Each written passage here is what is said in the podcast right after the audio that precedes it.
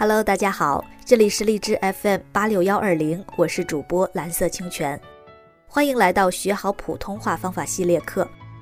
在本系列课程中，我们将教给大家学好普通话的高效方法。这套方法同样适用于工作和其他生活领域，相信学好后你一定能受益匪浅。今天我们就一起来分享本系列的第二十四篇文章。你知道吗？多听泛读不能提高普通话。文章来自微信公众号“普通话学习班”。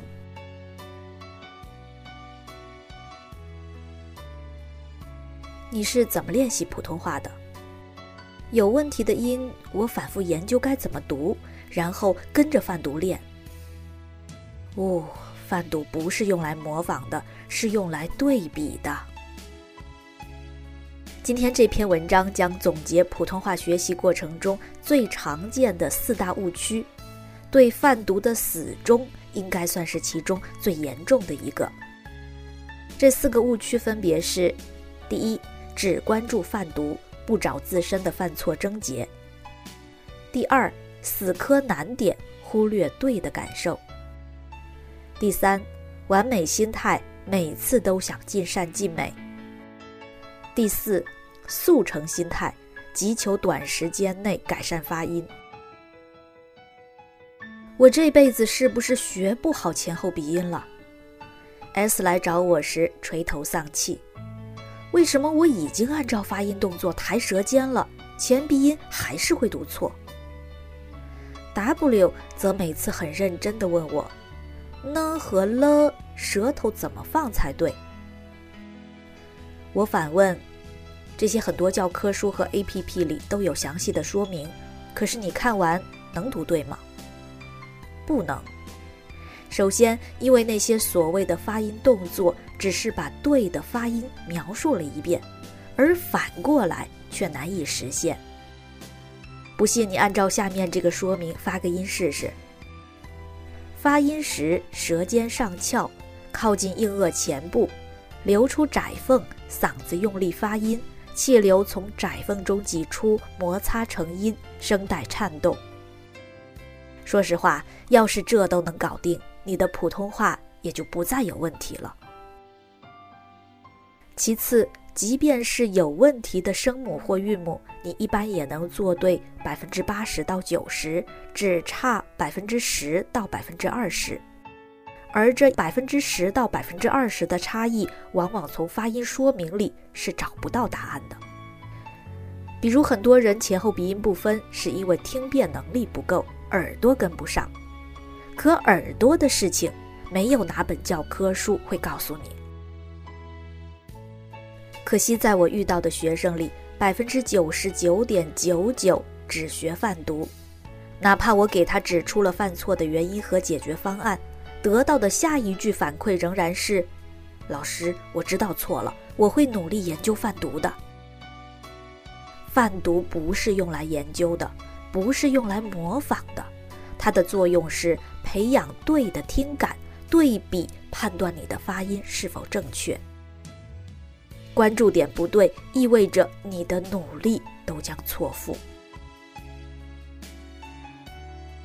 无论如何，花多少时间，我也要把音读对。H 每次都对我发出这样的豪言壮语，而我的建议是，先把这个音放一放，多练习你能读对的 an、n，把舌尖轻巧上抬的感觉巩固下来，再去发更难的音，你就会发现容易解决的多。可 H 觉得。那两个韵母，既然我都能读对了，我还练它做什么呢？事实上，恰恰相反，同类型的音参差不齐，说明你的发音动作掌握的不够牢固。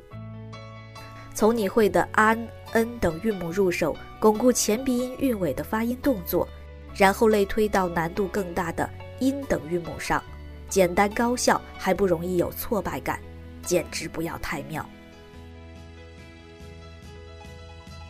在这次练习中，我要努力做到三点：第一，读准翘舌音；第二，第三声发音连贯；第三，我要注意气息的控制，尽量不让声音发得很重。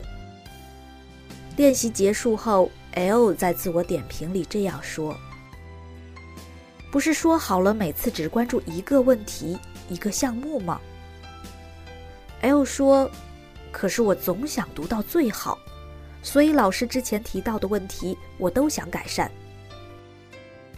这就是典型的完美心态。我们大脑的注意力空间是有限的。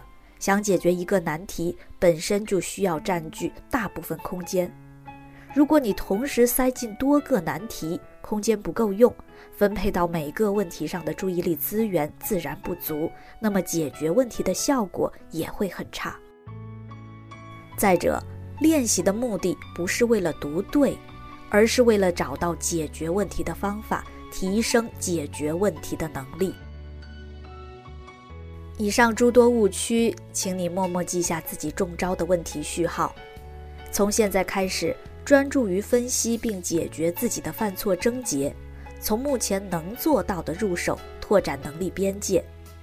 另外，在练习的时候，每次只关注一个项目，其他的做得再差也不用管，给自己足够多的信心和耐心。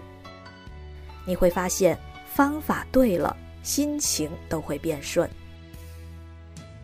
好，今天要跟大家分享的文章就到这里，也欢迎关注我们的微信公众号“普通话学习班”，我们下次再见。